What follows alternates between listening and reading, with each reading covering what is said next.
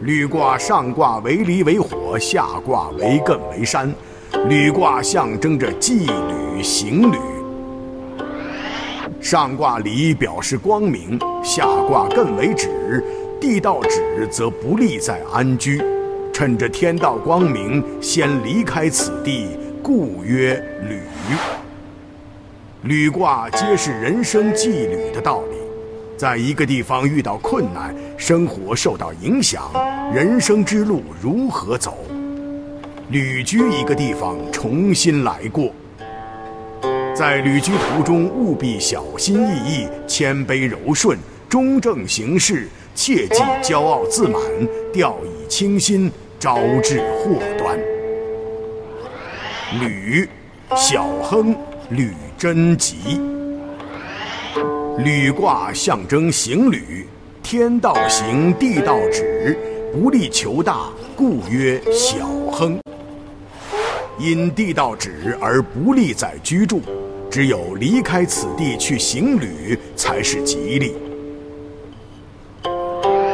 初六，履所所，思其所取哉。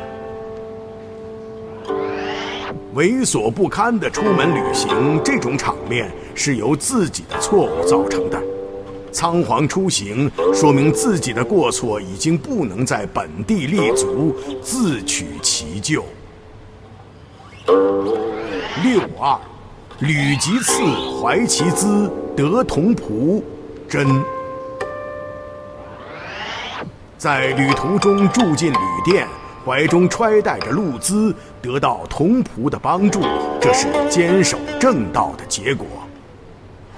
二爻的行旅是有备而来，不但是资费充裕，并能得到同仆的帮助，说明这样的人生行旅是顺应天时，得道多助。九三，履焚其次，丧其同仆，真利。旅途中房舍失火，丧失了的童仆如果不接受经验教训，会出现更大的危险。人生的旅途由于失误而招惹是非，引火烧身，丧失别人的信任帮助，要引起高度的注意。九四，旅于处得其资府，我心不快。行旅在外，身处异乡，暂为栖身，不能安居。虽然得到路资帮助，但我的心情仍然不愉快。为什么获得资府还不愉快呢？因为身无居所，身负的大事还没有完成。六五，设置易使亡，终以欲命。射野鸡虽然丧失一支箭，但最终完成使命，获得荣誉和绝命。设置是行旅的任务，死亡是箭旅的损失，寓意人生的得失。上九，鸟焚其巢，旅人先笑，后嚎啕。丧牛于翼，凶。